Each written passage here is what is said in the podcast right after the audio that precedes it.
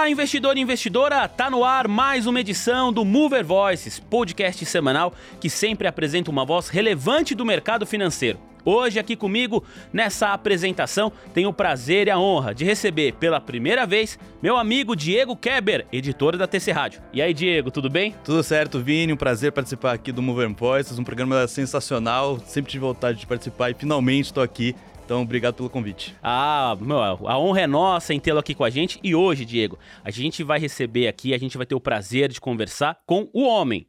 O homem das certificações. Pensou em certificado, pensou em Fábio Lousada, economista e fundador do grupo Eu Me Banco.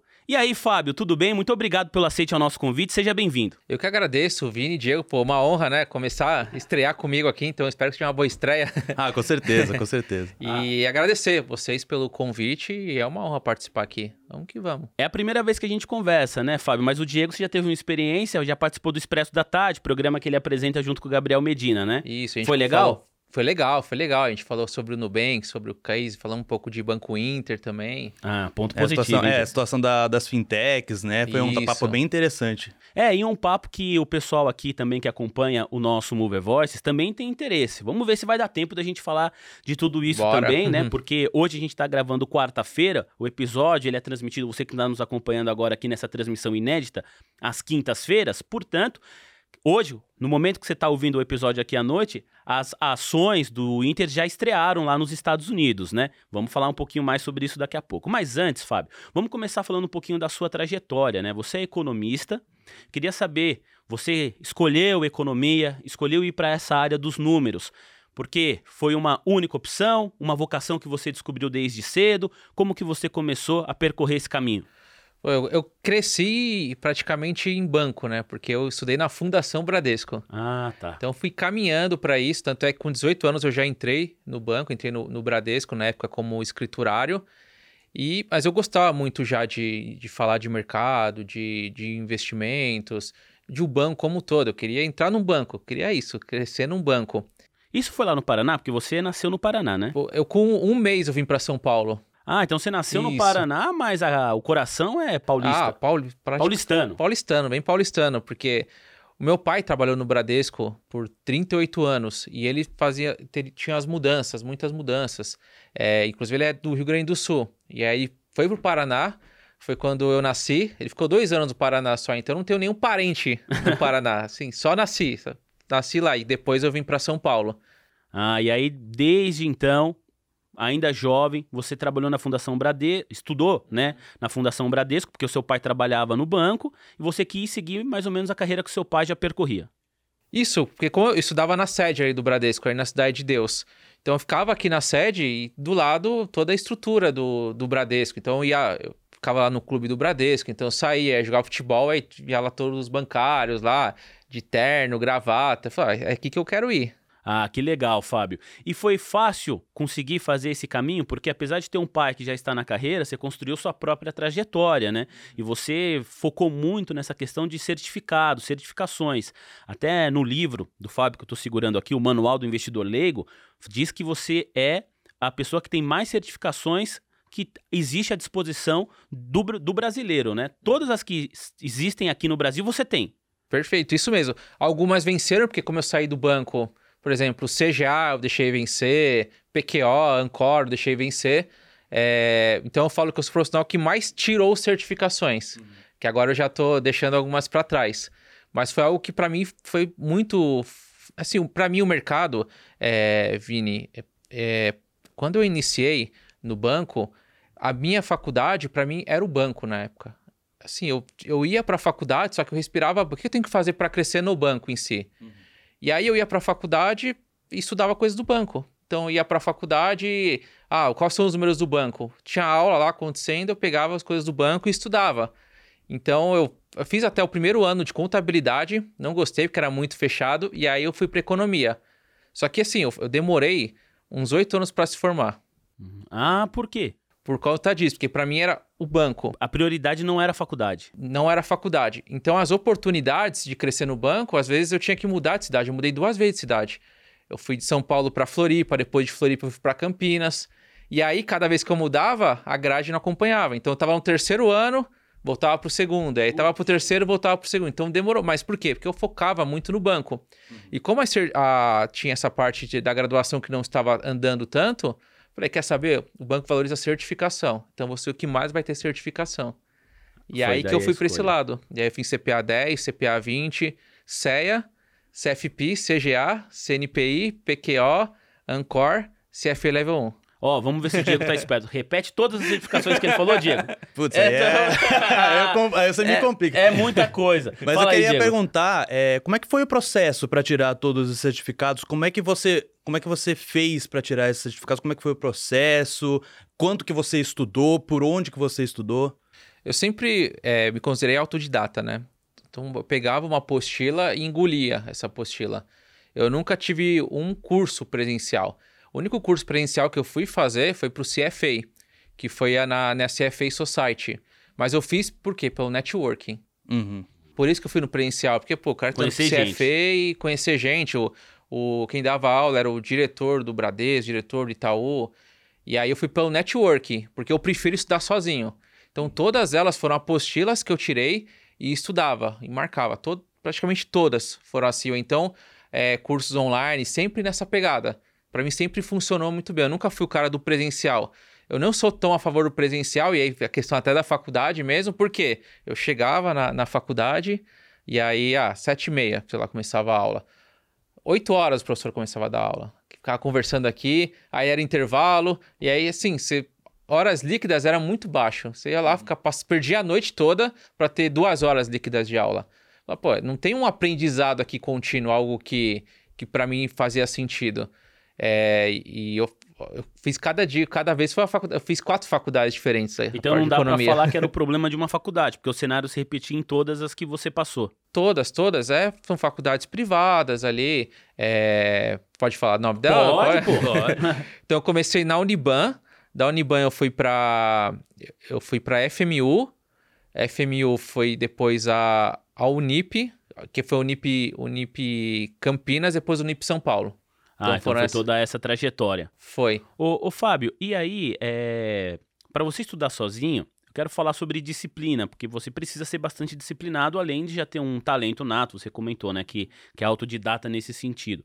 Mas estou falando de disciplina porque para os investidores que estão acompanhando aqui a nossa conversa, é talvez uma palavra fundamental para ter sucesso no mercado financeiro. É você ser disciplinado.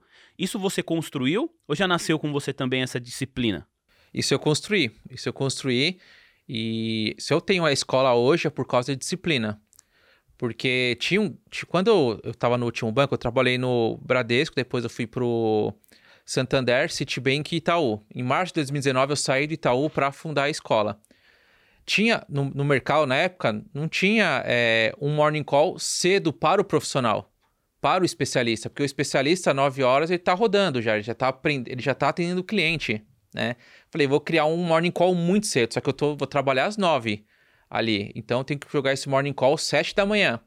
Então eu acordava às quatro da manhã todos os dias para ter todo esse morning call, porque eu não tinha a estrutura que tem para TC, né? Eu visitei aqui toda a estrutura, não tinha essa estrutura. Pegava as notícias, reunia, criava um modelo em, em PDF, em áudio e vídeo, gravava no YouTube. Você fez isso por conta? Por conta. E aí, sete horas da manhã, tava lá para todo para todos os especialistas, né, para todo o mercado. E você Esse era o Acorda Mercado, né? Acorda Mercado. E você disponibilizava onde? Eu disponibilizava no YouTube, Spotify, jogava lá. Que legal. Jogava num grupo de WhatsApp, que, sim, cresceu muito, foi muito rápido. Bateu mais de 10 mil pessoas, então era muito grupo de WhatsApp. Até tive que pegar um robozinho lá para enviar pro WhatsApp. Porque senão você tinha que ficar. gastava um tempo só nesse, nesse momento do envio. Isso, e aí a disciplina uma parte da disciplina é isso, porque foram 450 edições, 450 dias úteis sem falhar nenhum dia. Nossa, que legal. Diego. Eu nunca falhei. E eu viajava, ia fazer no aeroporto, assim, não falhava. Não né? deixava de entregar não o conteúdo. Deixava. E aí você comentou, né, que você foi pulando de faculdade em faculdade, e aí você resolveu focar mais em certificação. Foi daí que surgiu a ideia de criar a Eu Me Banco? Foi daí, e foi da necessidade de eu ser um, um, um cara com propriedade para falar de certificação, para falar que certificação não é o mais importante. Ah, essa a gente. É, essa era uma pergunta que a gente ia fazer, é. né? Qual é a importância da certificação para quem quer trabalhar no mercado financeiro? Muito bom, muito bom. Porque quando você não tem certificação, E você fala, ah, certificação não é tão importante, cara, porque não tem certificação, mas eu tenho. Então eu falo, certificação é a habilitação. E ponto.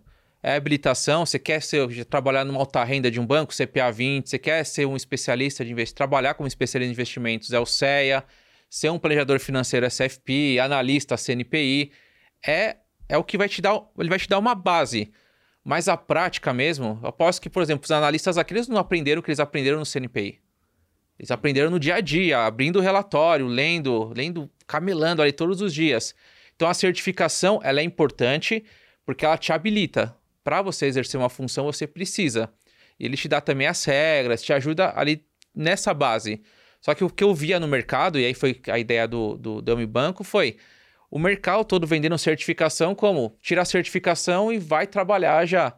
Ah, o cara tirou CNPI e pronto, você tem emprego de analista. Não, ah, tirou o CEA, agora você vai virar um especialista. Não é assim. Hum. Por quê? Faltava prática. Então, o que eu vim é a certificação, eu entrei para atrair os alunos e depois eu ensinava a prática, né? Que é vende o que eles querem, entrega o que eles precisam. Eles precisavam da prática. E aí a gente cresceu, a escola cresceu vendendo prática. Hoje, 80% da nossa receita é prática e 20% só certificação. O, a prática quer, quer dizer o que, por exemplo? Você abre um relatório junto com os seus alunos, mostra para eles onde que ele tem que olhar. O, o que, que é essa prática? A gente quebra em quatro pilares. Tem a certificação, que é a habilitação, mas a gente tem o conhecimento técnico, habilidades comerciais e o comportamental, que envolve networking. Então, na, no conhecimento técnico, abrir um relatório, é, abrir um home broker, fazer uma aplicação, mostrar o, o, dia a dia mesmo, ler uma carta de gestor, o dia a dia. Quando a gente entra no comerci abordagem comercial, é importante você simular uma conversa, objeções. Ah, quero tirar todo o meu dinheiro aqui e mandar para o concorrente. Como que você retém isso? E aí o outro é o comportamental, network, fit cultural. Fit cultural, para mim, ele acaba com muita gente. Muita gente vai bem, sai falar de investimentos, mas está desconectado. Por exemplo, o cara que tem a cabeça de Bradesco não tem cabeça de BTG. É totalmente diferente. Se o cara de cabeça de BTG entrar no Bradesco, o cara de cabeça de Bradesco entrar no BTG, ele não dura três meses. Então o fit cultural é muito importante. Qual que é a diferença da, das, das, culturas desses, desses dois bancos? Você deu exemplo de um banco mais tradicional, maior, e de uma fintech, né? Qual que é a grande diferença de cultura entre essas duas instituições? A diferença é quando eu, eu penso num, num BTG, numa XP, eu estou pensando que eu posso entrar lá e virar sócio desse negócio. Então, eu vou trabalhar até 10 horas, 11 horas. Se tiver que trabalhar no final de semana, eu vou trabalhar. Uhum. Eu vou fazer minha vida agora. Entendeu? Pegar uma fintech, por fintech, eu posso virar sócio da fintech, eu posso ir para IPO, eu, posso, eu tenho esse, esse, sonho.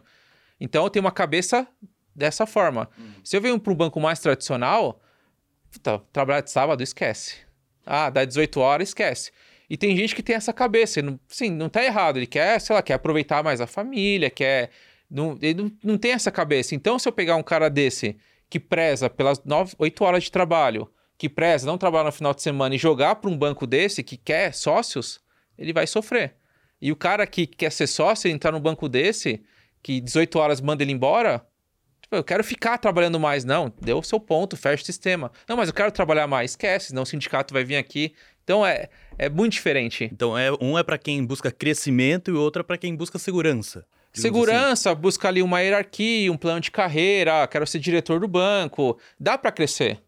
Só que dificilmente você vai virar um sócio do, do Bradesco, Assim, tem uma hierarquia grande, uma cultura, só que você entra num, num, BTG, XP, pô, você tem mais chances. Você tem uma, uma resistência, assim, no banco tradicional até onde você pode chegar, né? Pelo menos para a maioria das pessoas. Oh, mas aí voltando justamente sobre isso, porque o Diego citou uma palavra aqui que é importante, né? Que é a questão da segurança. Você trabalhou em grandes instituições financeiras, né? Você falou do Bradesco, citou o Itaú, Santander, o Citigroup também. Legal.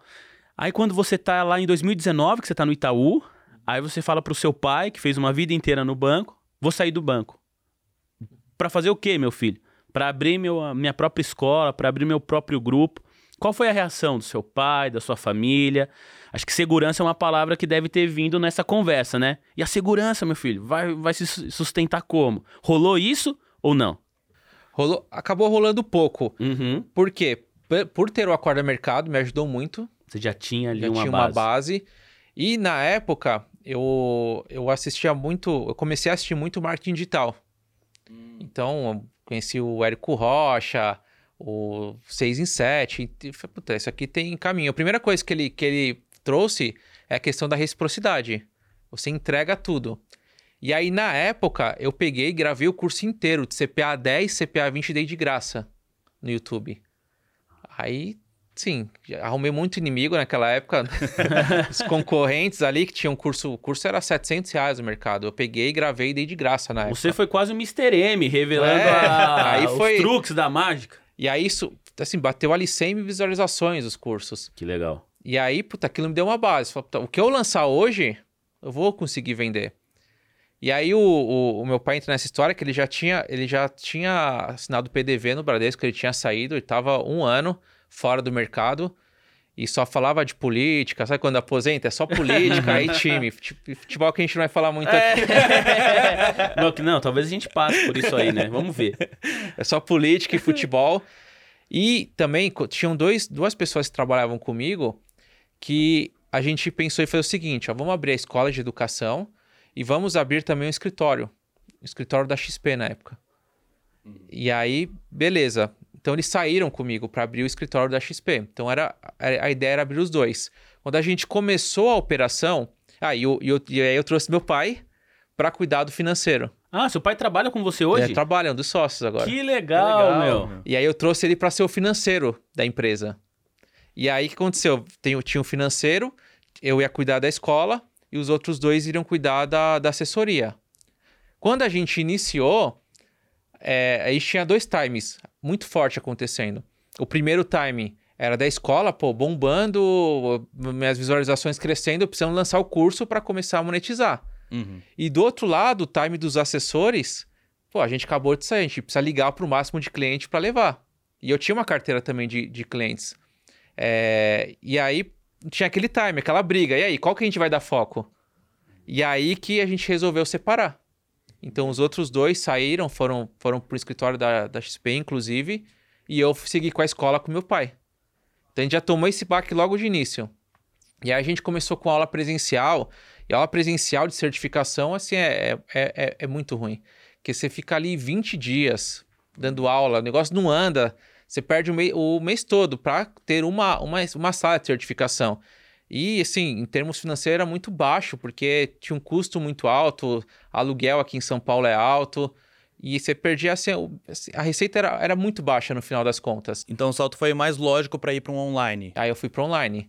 E aí eu comecei a gravar tudo no online, e aí logo depois veio a Fran, a Fran é minha esposa, ela estava no private do Bradesco, e aí eu falei, Fran, vamos, vamos lá, vou começar a expandir aqui, vou precisar de alguém para tocar toda a retaguarda, operacional. E ela assim topou na hora também. Caramba. E ela estava bem consolidada. Ela foi conversar com a superintendente dela na época, a superintendente falou: "Vocês vão colocar todos os ovos na mesma cesta?" Ela falou, vamos. É, que geralmente fala, diversifica.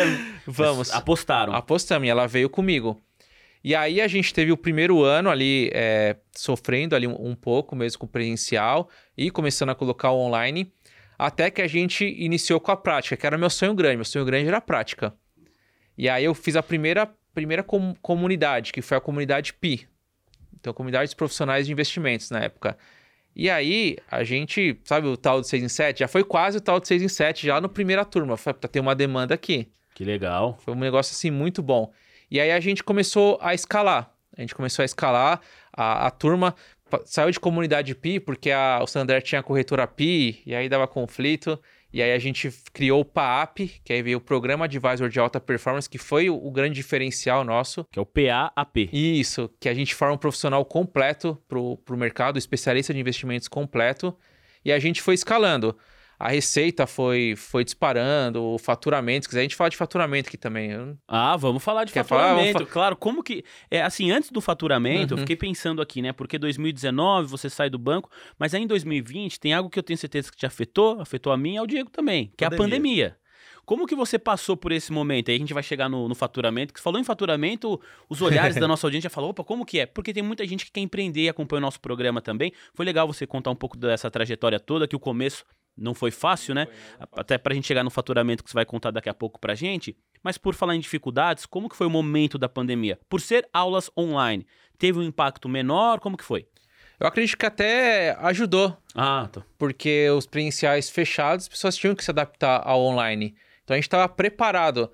É, eu tive pessoas, teve pessoas que iniciaram também projetos parecidos com o meu, só que presencial. Ali matou a operação deles. A gente já estava preparado para online em março de 2020.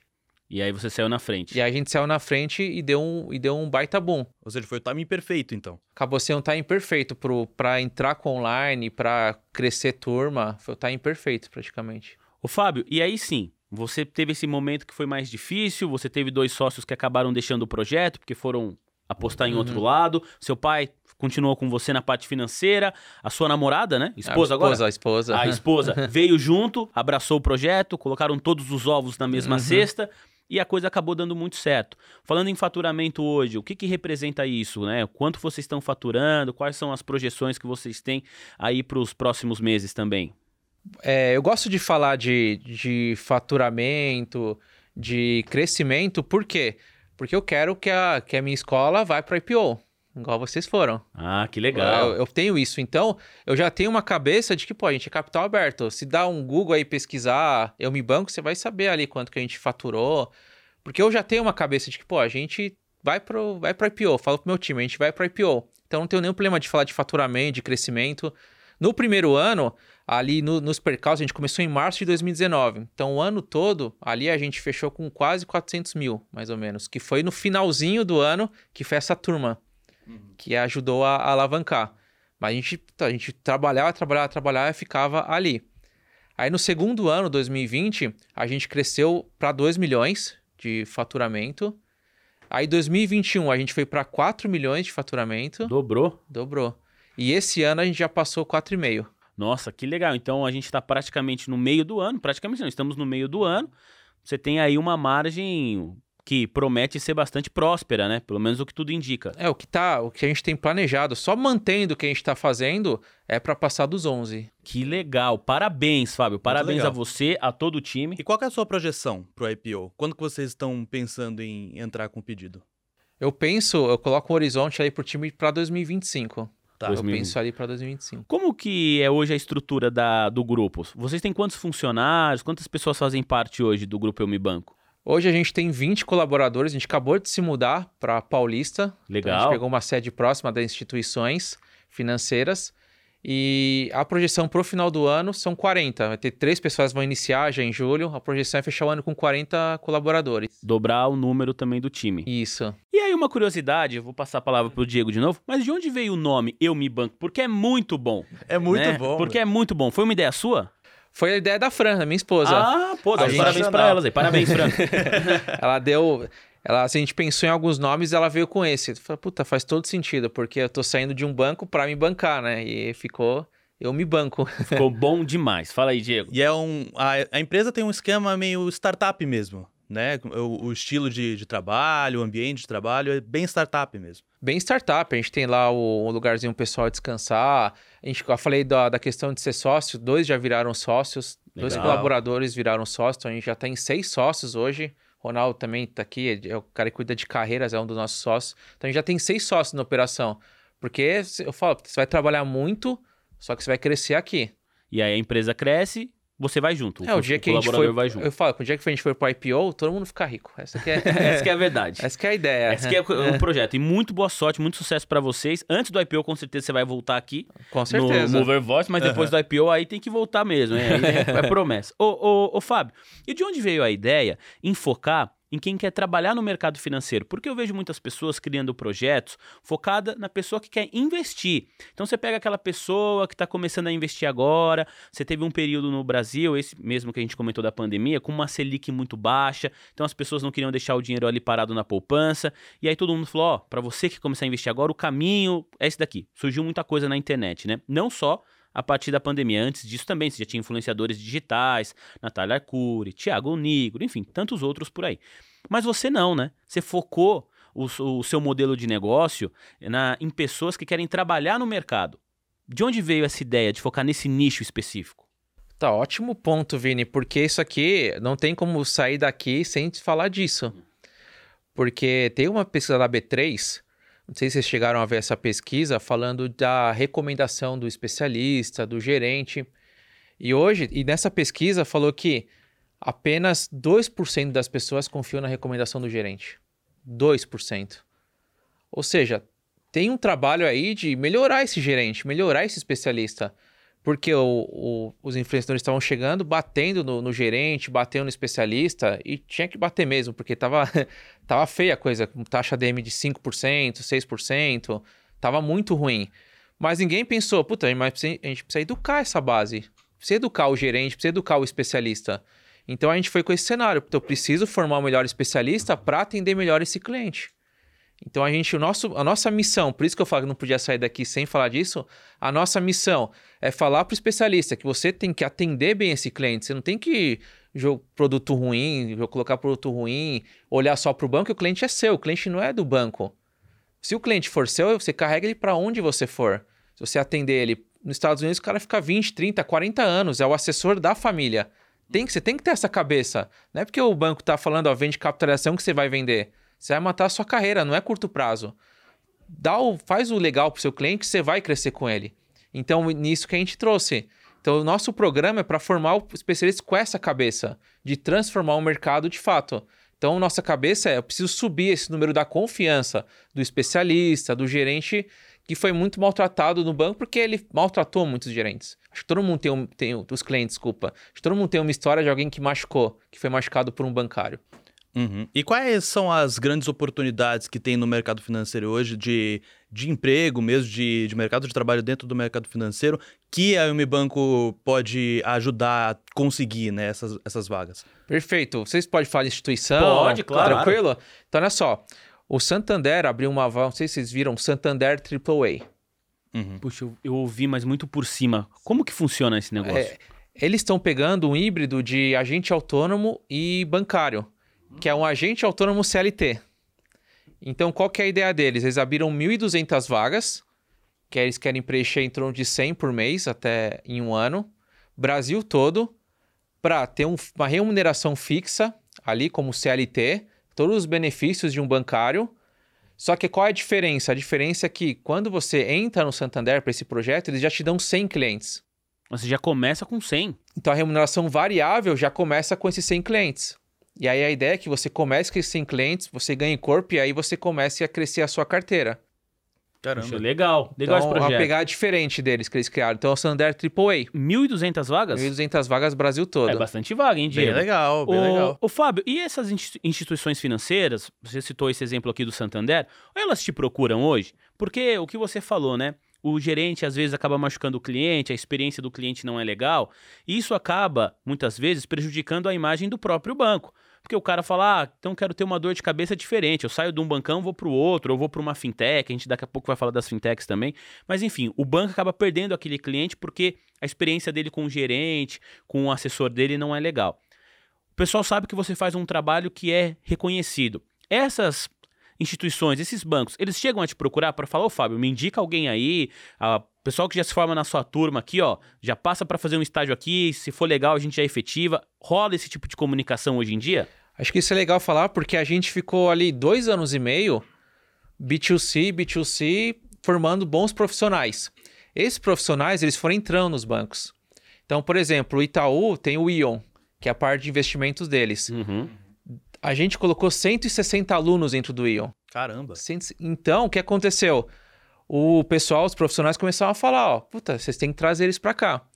Então, hoje, por exemplo, a gente, todo especialista do Ion, quando ele entra no banco, ele tem dois meses de treinamento. Duas semanas é com a gente. Ah, Caramba, que, que legal, legal, meu. Tem essa do Itaú. Do Santander, que eu trouxe as 1.200 vagas, a gente vai treinar esses 1.200. Vocês vão treinar a todos? Nossa, a nossa escola. Que demais, Então, as, a, a, o BTG, a gente fez um evento com eles ali, é, dentro do auditório do BTG, levamos 90 alunos para eles também captarem talentos para lá. Puxa, que a, legal. A gente estava semana, duas semanas, uma semana atrás na XP, com a XP Future, que eles também, e o XP Future é legal, que eles, o foco deles é não bancários. Uhum. É o comercial, o cara comercial da Natura, comercial da Boticário, o cara desenrolado, piloto de avião, tudo. Caramba. Menos bancário. que é a XP Future esse projeto. Então a gente está vendo de tocar a parte do projeto com eles também, fazer alguma parceria. Ontem a gente falou, também fez uma live ali com, com, com eles. E a gente está tá, tá nos principais ali. O próprio Bradesco está sempre conversando. O próprio diretor já veio, o diretor da área de investimentos do Bradesco, ele já num post do LinkedIn lá já falou do, do nosso programa, que ele traz muito aluno de lá, já validou lá também. Então, assim, as instituições, elas vieram muito, principalmente nos últimos seis meses, elas vieram muito fortes. É isso que eu chamo de marketing orgânico, hein? Aí sim. o... Foi, foi. Ô, Fábio, para quem está acompanhando a gente aqui e tem o sonho de trabalhar no mercado financeiro, tem o sonho de trabalhar numa grande instituição, o que, que você pode falar para essa pessoa? Para além dos, dos conhecimentos técnicos que essa pessoa evidentemente precisa ter, quais características pessoais um bom profissional, um profissional de sucesso no mercado tem que ter? Tem que ser curioso, tem que ser bom de relacionamento interpessoal, tem que gostar de pessoas. Quais dicas nesse sentido você pode dar para quem está acompanhando a nossa conversa? Muito bom, muito bom, porque você precisa gostar de pessoas, não tem jeito. A gente pensa essas vagas onde você vai atender um cliente, e eu, eu já falei, se quer é, um bom especialista, ele fica 20, 30 anos com o cliente. Já tem que gostar de pessoas, não tem jeito. Então você tem que desenvolver essas habilidades, você tem que ser muito curioso e trabalhar no mercado financeiro, mercado de investimentos, não é nada fácil, tá? Não é, não vendo nenhum sonho, não é fácil. Por quê? Porque aqui no mercado a gente tem um negócio que não tem nenhum mercado, que é informação perecível. A gente se mata de fazer um morning call aqui, entregar um monte de conteúdo, chegou à tarde e mudou tudo. Já não. Uhum. Já perdeu a validade. Perdeu a validade. Quando você vai ao dentista, o dentista faz uma conferência daqui a cada ano para falar das mudanças. Médico. O nosso não. O nosso é uma conferência todos os dias. Então, se você não gostar de assistir um morning call, se você não gostar de acompanhar alguém falando de mercado, pô, não é para você. Você vai pirar com esse negócio se você não gostar. Então, você, para mim, para um bom profissional, ele tem que gostar de mercado. E gostar de mercado é pegar, puta, assistir os podcasts, por exemplo, acompanhar os conteúdos que, você, que vocês trazem, que vocês trouxeram isso. E, e por isso que muito investidor acaba virando especialista depois. Acaba virando um assessor de investimentos. Porque ele já tem essa base. Então, se você gosta de investimentos, imagina, eu já gosto de investimentos pô, vou desenvolver outras habilidades. Habilidade comercial, vou desenvolver essa habilidade de conversar com pessoas. Porque aí eu consigo me tornar um especialista e eu ganho nas duas pontas. Eu ganho orientando clientes e melhoro também para mim. Porque é diferente você falar com o investidor, porque o investidor tem o perfil dele. Então, por exemplo, sou muito arrojado e compro muita criptomoeda. É o meu perfil. Só que quando eu viro um especialista, o Vini é um perfil, o Diego é outro. Eu não posso passar o meu perfil para eles. Tem que ter essa empatia, né? Tenho que entender que um, um é mais conservador, o outro é mais arrojado e fazer a adequação. Então, é um ajuste que você faz, de você não ver só para você e você começar a ver para outras pessoas. Aí você cria uma carteira. Então, você tem que ter essas habilidades diferentes de um investidor em si. Diego.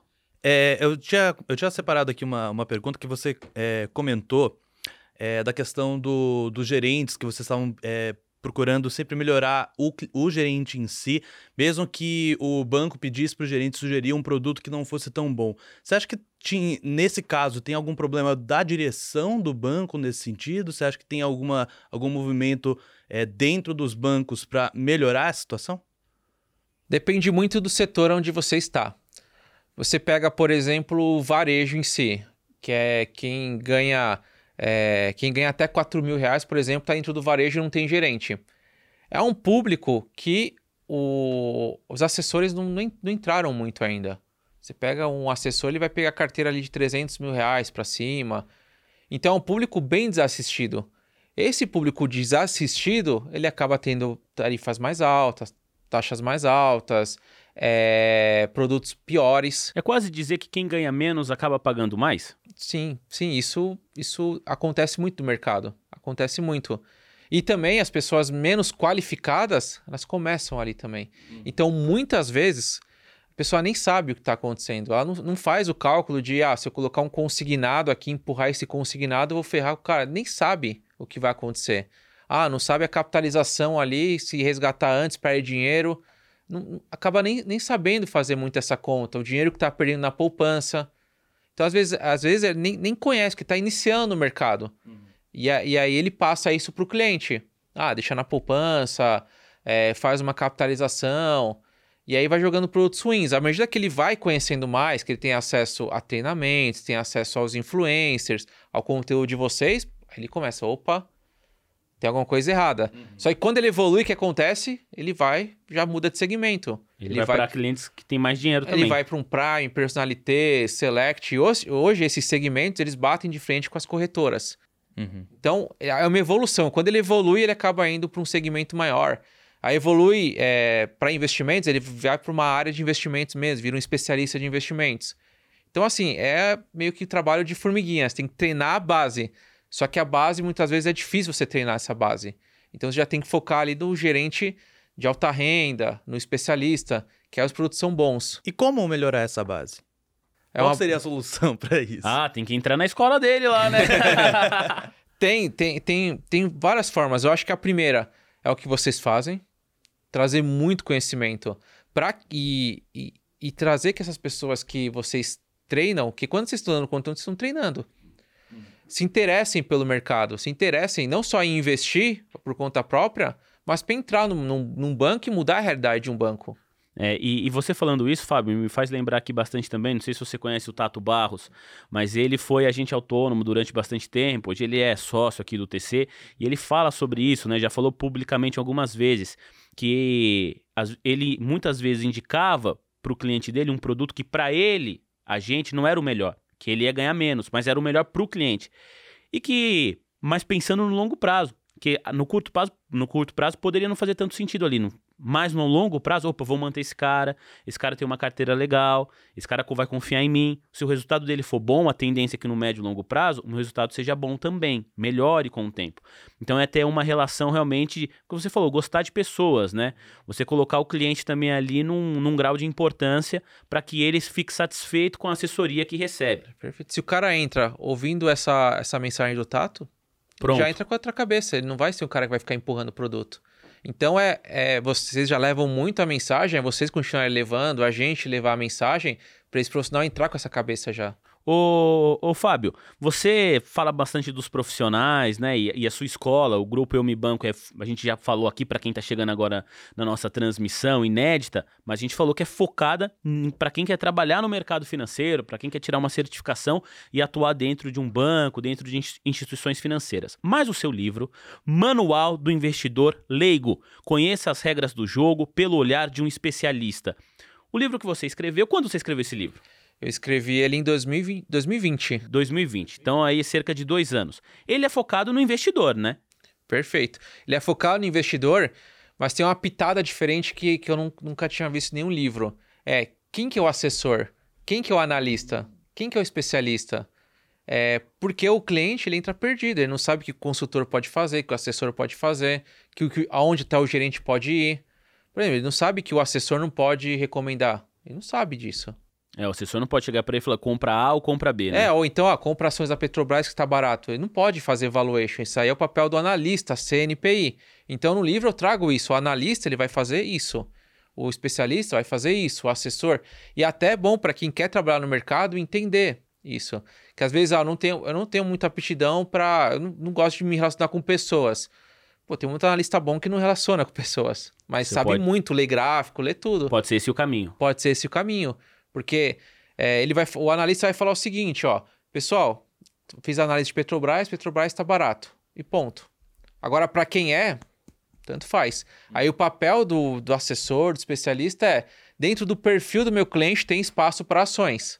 Ah, então o analista falou que Petrobras está barato, então vamos colocar Petrobras na carteira. Então é um complemento. Ó, eu estava lendo o seu livro ontem à noite, pra, por causa da nossa entrevista aqui. E você cita uma, a teoria da contabilidade mental. Eu gostei muito. Eu peguei até umas, uma aspa aqui que diz o seguinte: abre aspas para o Fábio.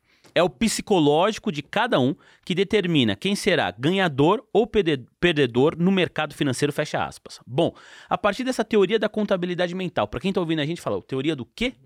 O que, que é essa teoria e como o psicológico, Fábio, é importante na hora de tomar decisão de investimento? Eu acho que é, é o mais importante é o mais importante. A gente pega o último prêmio Nobel de Finanças, foi focar em finanças comportamentais, não foi à toa. Porque o racional, ele pesa muito, o racional. E os viés, eles são muito pesados, os viés. Vai falar para alguém que está perdendo dinheiro numa, no, no investimento para vender esse investimento. É muito difícil. Porque quer recuperar no mesmo investimento, né? Sempre no mesmo investimento. E não vai olhar a tese do lado que tá melhor, que dá para crescer mais, ele não vai olhar. E é essa teoria que você cita no livro, né? Isso, é, é, é, exatamente isso. De você conseguir ganhar dinheiro com outras ações. Não, não é focar. Você fica muito focado na perdedora. Que você ancora, né? A, na, na, perdedora. E aí você fica com uma carteira cheia de, de ações ruins, porque você quer recuperar na ação. Porque muita gente é, não considera prejuízo quando não vende. Qual que é a, a diferença, né? É, até que ponto o fundamento de uma, de uma empresa ela se torna irrelevante na, na sua estratégia de investimento, né? Por exemplo, é, se, se tem uma pessoa que tem uma carteira, por exemplo, vou, vou dar um exemplo aqui mais recente, por exemplo, Magalu. Né? Magalu, é, Magazine Luiza subiu muito na pandemia, de repente despencou, agora está 10% do valor do, do pico. É, quando que uma pessoa pode olhar para um tipo de ação dessa e falar, putz, o, funda o fundamento não está mais suficiente para minha estratégia de investimento? Eu acho que quando a pessoa entra com fundamentos, dificilmente ela sai. Eu acho que a grande maioria entra sem fundamentos. Acho que esse é o primeiro ponto. Porque se ele entende os fundamentos em si, ele vai saber exatamente se agora é a hora de manter com o ativo ou até comprar mais, se o fundamento é bom. E o fundamento envolve vários fatores, envolve o setor que está inserido, envolve quem são os sócios, quem está tocando a operação, envolve histórico, como que eles se comportaram em outras crises, e envolve o cenário macro, não tem jeito. Quem que se beneficia com juros maiores? Quais, quais setores? É, quem vai, vai se abalar mais? Quem que vai sofre mais com inflação alta? o varejo é um que sofre muito com inflação alta, porque vamos pegar, por exemplo, ó, você faz um carnê ali em, em 12 vezes de, um, de uma geladeira. Ah, eles vão colocar o preço de duas geladeiras. Beleza, só que vai valer daqui, do, daqui 12 meses vai valer duas geladeiras. Então eles vão ter lucro pela inflação. Então a inflação corrói o poder de compra no varejo. Então, por exemplo, o Magazine Luiza eu acho que é uma tese ruim. Você não que... gosta de Magazine Luiza? Não, no, nesse patamar não. Acho que é, o varejo em si é algo muito complicado no Brasil. Acho que tem teses melhores. Uma tese que eu gosto, que eu mais acompanho é banco. Eu gosto muito de, de banco, porque o banco ele se beneficia de várias formas, já se provaram em várias crises e, e juro, juro baixo, juro alto, eles ganham. É, cenário caos, eles ganham. Cenário bom, eles ganham. É, na pandemia, eles ganharam. Porque é, é, robusto, é um setor robusto. Gostando ou não de bancos, achando eles malvadão ou não, eles eles lucram. Né? E, e aí, ô, ô, Fábio, vamos aproveitar então que a gente entrou aqui nessa questão de mercado. Para quem está pedindo para a gente falar daqui a pouco sobre mais sobre viés comportamental, a gente pode dar ah, uma passadinha nesse, nesse tema também. Mas já que a gente entrou aqui no, no tema mercado, você falou da tese dos bancos.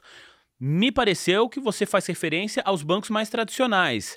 É, é isso mesmo? Você gosta, assim, pensando no investidor, pensando em, em dividendos, em rentabilidade, em segurança, você entende que a tese dos bancos no Brasil é um bom caminho? Eu gosto dos dois. Eu gosto do, dos, das fintechs. Também. Do, também. Mas eu gosto mais do, dos bancões. Um, por ter, é, por ter parcerias, por ter trabalhado em vários bancos, eu consigo ler o relatório muito mais fácil para mim. De a, em que direção que eles estão avançando, qual que vai ser o impacto, o impacto de crédito, o impacto de investimentos. Eu estou sentindo um feeling por exemplo, o Santander vai vir com essa, com essa oportunidade de 1.200 vagas. Eles estão olhando para o mercado. O Santander é um banco muito disruptivo. Ele é, ele é ele, muitas coisas ele é o primeiro a fazer. Uhum. Então, é legal. O Itaú, capacidade de gestão é enorme. Capacidade deles de gestão. Capacidade de, é, de engajamento deles hoje é muito alta. Então, eu estou olhando também o engajamento dele nas redes sociais. Eu estou olhando como os colaboradores estão se comportando.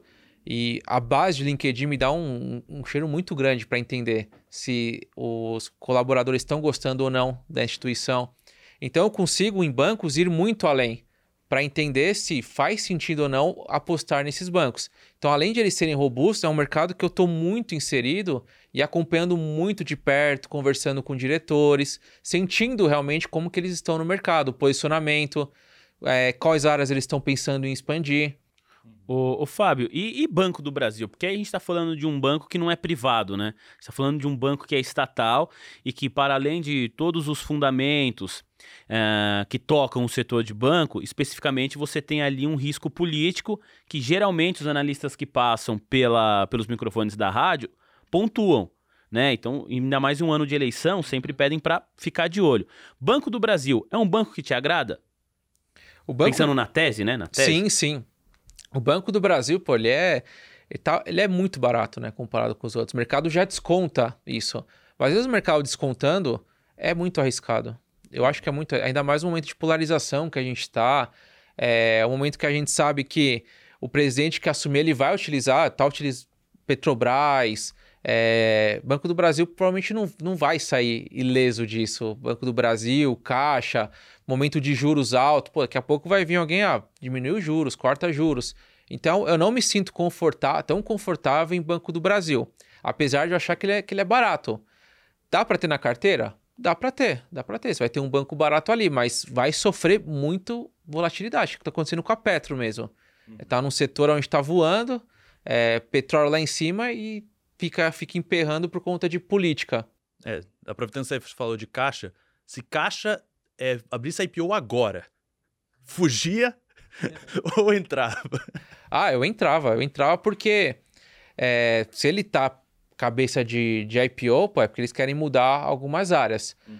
E, pô, a base da caixa é uma base absurda. Você tem a base da FGTS, assim, eles, eles sabe, colocando pessoas boas lá dentro, eles fazem o que eles quiserem no mercado. Eles têm a base de todo mundo. Todo mundo. Ah, qual é o seu banco preferido? É o banco X, mas também tem conta na caixa, né? Porque você precisa sacar FGTS. Não tem como. Então, ele, eles têm os dados de todo mundo. Ou você vê ali o próprio. Aí eu falo do, do, Instagram. O Instagram deles é bombado o Instagram deles. Ali é muita gente no Instagram deles. Por quê? Porque é o banco do povo. Uhum.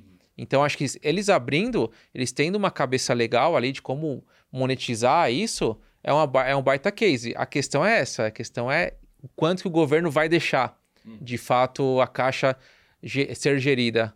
E aí eu queria puxar agora para perfil de investimento para cada tipo de, de banco, porque você disse que você acompanha bastante, principalmente os bancos tradicionais, você, que você tá mais, é, que você gosta mais, né? É, você diria que a gente conversou um pouco antes sobre o perfil da pessoa que quer trabalhar no mercado financeiro, que é uma pessoa que quer, tipo, crescer mesmo muito na carreira, é mais indo para fintech, e o que quer uma, uma coisa mais segura, uma, uma coisa mais pé no chão, vai para o banco tradicional. É mais ou menos esse mesmo perfil para o cara que quer investir nesses bancos? O perfil tá mudando. No início era muito assim, Nisso eu falo, vai, cinco anos atrás, que também o mercado não. o mercado mudou muito pouco tempo, né? No início era muito assim. Por quê? Porque o. Quem era aquele cliente é mais arrojado, ele saía de banco, porque o banco não tinha tanta opção. O banco não tinha prateleira aberta. Prateleira aberta, eu falo, ele só comercializar os produtos do próprio banco. Uhum. E aí, ele ia numa, numa corretora, tinha ali vários produtos. Então, esse cliente que era mais arrojado em busca de maiores retornos já migrava dos bancos. Então, foi criando ali um perfil das corretoras de, de, clientes mais arrojados. Depois que os bancos abriram prateleira, então hoje você tem prateleira aberta em praticamente todos os bancos, eles conseguiram reter mais clientes arrojados. Então, assim, eh, eu vejo que hoje tem perfil arrojado nos bancos, mas muito menos que uma corretora, que para mim na corretora tem muito mais clientes arrojados, estão mais dispostos a conversar sobre o mercado, eles estão mais dispostos a, a ouvir calls. Uhum. Então acho que esse é o perfil. Mas isso vale para o investidor também, para quem está acompanhando aqui a nossa conversa e entende, investe em bolsa e entende que tem um perfil mais arrojado, está buscando crescimento, está buscando uma valorização ali do seu patrimônio. O caminho para isso Está muito mais na sua visão, ô, ô Fábio, em investir num, nos BDRs do Nubank, nos BDRs do Banco Inter, do que propriamente comprar ação do Itaú ou do Bradesco? O mais arrojado, ele tem que colo colocar em Nubank, em Banco Inter, mas sempre uma parcela pequena. Não, é, são bancos que o Nubank pode triplicar o tamanho do bem que pode, é, em, em, lucro, em faturamento, lucrar tá fácil. Mas pode crescer muito o tamanho, porque eles têm 59 milhões de clientes. Se eles conseguirem monetizar a base, pô, eles, eles deslancham. Uhum. Só que eles podem também não conseguir monetizar. É e esse risco. valor virar, tá virando agora, valor muito lá incerto, embaixo. Então. É muito incerto. Então, para mim, a tese deles vale. Só que não todos os ovos lá. A grande maioria da, da carteira tem que estar ali e nos bancos mais tradicionais, que já são, que são mais seguros, já se provaram muito ao longo do tempo. E aí, eu gosto muito da tese de Itaú e Santander. BTG também eu gosto da tese. Eu acho que o BTG é um banco muito arrojado.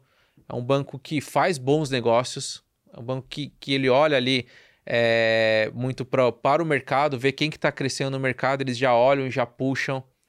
Então é um banco que eu gosto muito da cabeça deles, do BTG.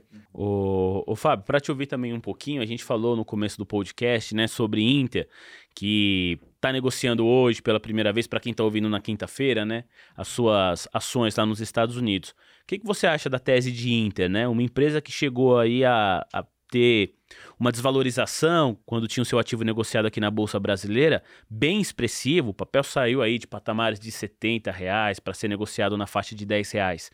Você entende que foi um momento ideal, um momento adequado para a empresa brasileira levar as suas ações, levar os seus papéis lá para os Estados Unidos? O time é difícil, né? Porque o time, ainda mais no momento que a gente está, foi um dos piores times, né? De fato, só que eles já estavam isso sendo negociado e tem toda a burocracia de você passar para lá, mas o time não foi legal para eles. Mas para o investidor em si, pode ser uma oportunidade. Eu acho que tem mais oportunidade ali no Banco Inter hoje do que o Nubank. Em termos de risco-retorno, eu acho que os dois têm risco, mas o Nubank tem para mim muito mais risco e os dois têm um bom potencial de retorno. Uhum. Então, considerando os dois de risco-retorno, acho que o Banco Inter está um pouco à frente. Ele tem uma base menor de clientes, mas ele monetiza três vezes mais a base do que o Nubank, a base de clientes dele. Então acho que o Banco Inter é uma boa, uma boa aposta para essa parte da carteira mais arrojada. Boa, fala aí, Diego. E aí eu queria perguntar para você sobre Open Finance, né? Um dos, um dos temas que mais Boa. rodou, né? Principalmente aí no, no ano passado e tal. É, quem que mais se beneficia do Open... Obviamente o consumidor vai se beneficiar muito do Open Finance, mas é, Dentre os bancos, você acha que fintechs como o BTG, como o Nubank, como o Inter podem se beneficiar mais dessa questão do Open Banking ou do Open Finance é, do que os bancos tradicionais? Como é que é a tua visão? Com certeza, com certeza, porque o quanto mais você abre o mercado, da onde vai tirar esse mercado? Do, dos bancões, uhum. né? Que eles têm uma base muito grande e uma boa base desassistida. Então, essa base desassistida é onde todo mundo vai atacar. É, então, acho que o, o, os bancos menores eles têm uma oportunidade de fazer um bom trabalho e conseguir é, trazer esses clientes. E esse bom trabalho passa por distribuição, porque hoje os bancões que eles têm, eles têm uma distribuição muito grande, número de agências. Então, é difícil você competir com eles. Você vai competir aonde? Muito em redes sociais, internet, influenciadores. Então eles têm que saber fazer uma estratégia ali, talvez com influenciadores em redes sociais, para conseguir conscientizar a população de fazer ali, vamos fazer uma cotação, aqui nesse banco está melhor, ah, sua taxa lá tá alta. Então tem muito espaço. Quem souber fazer bem essa lição de casa sai na frente. O, o Fábio, e aí o, o Diego trouxe um bom ponto aqui que me mais uma vez trago a palavra segurança, mas agora não uma segurança na questão de, de apostar de sair do emprego e para outro, mas na questão da, do banco que você tem conta, né? Se a gente abre aí as redes sociais, não é raro encontrar, e aí eu estou me referindo aqui especificamente e mais às fintechs, é, pessoas clientes reclamando de que o celular foi roubado e que aí teve o problema, dinheiro foi sacado, reclamando da segurança das fintechs, ah, nunca mais deixo meu dinheiro parado no banco A, B ou C. Essa é uma coisa que chega para você também, você como um especialista do setor, como que você olha isso, né? Você olha isso com preocupação, você acha que é um processo, essa questão da segurança digital está aumentando no, nas fintechs, e hoje é realmente a segurança digital menor das fintechs do que dos bancos tradicionais? Sim, os bancos tradicionais, eles têm muita segurança e às vezes até acaba um pouco com a experiência do cliente, dependendo da situação. Então, ó, vou mandar um Pix de um valor baixo e ficar lá travado um tempo, porque está tendo várias confirmações. Se o valor for mais alto, você Isso. diz. Isso. Quando você pega ali uma, uma fintech, ele vai, ele vai acelerar esse processo, que ele está olhando muito a experiência do cliente pega os principais, é, principais fintechs, eles vendem isso, a experiência, a facilidade. Só que dar experiência e dar facilidade, você abre mão um pouco da, da segurança. Né? Você não consegue ter 100% de segurança e dar velocidade ao mesmo tempo. Então, é, esse trabalho eles vão ter que fazer, mas é um trabalho natural. Porque eles precisam crescer base, eles precisam melhorar a experiência do, do cliente, porque senão ele não vai sair do, do banco tradicional. E aí, melhorando a experiência, entra a caixa e ele consegue ampliar a base de, é, a base de compliance ali, a, a base de segurança deles. Então, acho que é um movimento natural ali que vai acontecer. Os, os maiores, Banco Inter, Nubank, eles já têm uma boa, baita base de segurança. Boa. Olha, conversa boa, uhum. conversa ótima, passa muito rápido. A gente está na reta final aqui do nosso bate-papo. Diego, pensa vou, bem nessa vou. pergunta aí, que ela vai ser a sua última, que eu vou fazer mais uma. A minha última. É, eu queria perguntar da questão da. voltar para a questão empreendedora, né? Então, é, você, a gente, você falando do Open Finance, né, que o, a fintech conseguir é, encontrar essa lacuna aí, é, vai se beneficiar. É, qual que é a dica que você dá para quem quer criar uma startup no mercado financeiro, criar um, uma fintech mesmo? É, tem alguma dica que você poderia dar para quem quer seguir por esse caminho? Com certeza, Diegão. Tem várias coisas que são legais. Para mim, tudo que eu fiz, eu fiz, eu fiz bastante mentorias nesse, nesse processo. É o tal do ser curioso. Você precisa ser curioso, você precisa conversar com pessoas. Você precisa, talvez, entrar numa mentoria, sei lá, numa, é, num grupo de mastermind. Isso ajuda demais, porque você tem pessoas ali que conseguiram alcançar o sucesso. Então, primeira coisa, se cerque de pessoas boas que conquistaram alguma coisa, que realmente fizeram acontecer. Porque de lá você vai ter, vai sair vários insights, com certeza você vai crescer. O segundo é analisar o setor. Analisa, tem diversas pesquisas, dá um Google, você acha muita coisa do setor, você vê que, qual que são a, as dores do setor, você consegue também puxar ali. Então acho que precisa desses dois. Por quê? Porque o grupo de mastermind, ele te dá todas as dicas. Por exemplo, o contador, pô, foi pelo mastermind, tal pessoa foi pelo mastermind. Ele te dá todos os caminhos, te dá um atalho. Uhum. E aí, ó, não tem o dinheiro para investir num grupo de mastermind. Pô, mentores tenha mentores na, na sua vida, porque esses mentores eles vão te dar esse caminho, eles vão te dar esse atalho que você precisa para empreender, para você conseguir avançar, porque ideia todo mundo tem. Eu acho que esse campo da ideia, a ideia é o campo mais fácil até, o campo da ideia. De, ah, puta, se tivesse isso, ia ser muito bom. Uhum. Mas é a execução que muita, muitas vezes fala. Então, um grupo de mentoria, pessoas que conseguiram, para tirar do papel e fazer executar isso, aí que o bicho pega. E aí o grupo, isso me ajudou muito lá atrás, grupo de mastermind. Ah, para encerrar, ainda nesse, nessa pegada empreendedora, eu queria te ouvir um pouquinho, Fábio, e já agradecendo muito aqui a sua conversa, ou, você ter vindo aqui pessoalmente aos nossos estúdios para a gente gravar, né? Você falou realmente, o papo voou. Queria te ouvir um pouquinho sobre o que falta. O que falta, assim, para você se sentir completo enquanto empreendedor, na sua vida, dentro do seu grupo, né? O Eu Me Banco. Você falou bastante sobre o IPO que na projeção que você trouxe aqui para gente pode acontecer em 2025, dobrar número de funcionários. O que que, o que, que falta assim para você conseguir se sentir completo? Porque me parece, quando você fala de pessoas vencedoras, que você já está nessa prateleira. Você fundou um grupo vencedor, você tem centenas de milhares de, de seguidores nas redes sociais aí. O que, que falta para você assim? Quais são os próximos passos da sua carreira? Vini, eu acho que vai ser eu sei o quanto é difícil, desafiador isso, mas é o especialista ser reconhecido pelo cliente. O cara chegar e falar, preciso de um especialista de investimentos, que é o cara que, que vai me ajudar a montar uma carteira melhor, ajudar a realizar os meus sonhos.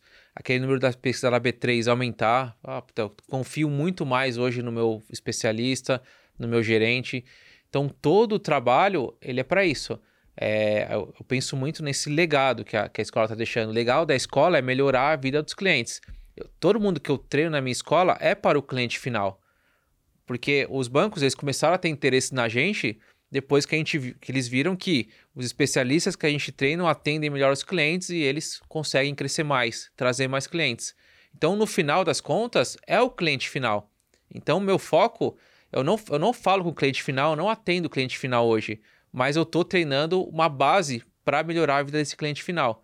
Então, eu quero que essa, que essa base de cliente final aumente muito, eles fiquem muito satisfeitos quando eles tenham um atendimento de um especialista de investimentos. Ah, que legal, que legal. Você está construindo uma história muito bonita nesse sentido. Obrigado. Fábio, quero te agradecer muito. Vou começar aqui os agradecimentos por quem já é da casa, por quem é meu parceiro aqui todos os dias trabalhando junto com o Diego. Obrigado, Diego, por mergulhar nesse podcast, nesse episódio. Foi uma conversa e tanto, hein? Foi uma excelente estreia para mim, eu adorei. muito obrigado, Fábio, por participar aqui com a gente. Foi um papo excelente, foi muito bom. Eu aprendi muito, com certeza. Espero que os nossos ouvintes tenham é, nossos telespectadores, espectadores, nossos internautas tenham curtido também. Ah, tenho certeza que curtiram sim. Nós conversamos aqui com o Fábio Lousada, escritor, autor do livro Manual do Investidor Lego. Conheça as regras do jogo pelo olhar de um especialista, economista e fundador do grupo Eu Me Banco. Fábio, muito obrigado mesmo. Foi um prazer, foi uma honra. Espero que você tenha gostado da conversa, tanto quanto nós.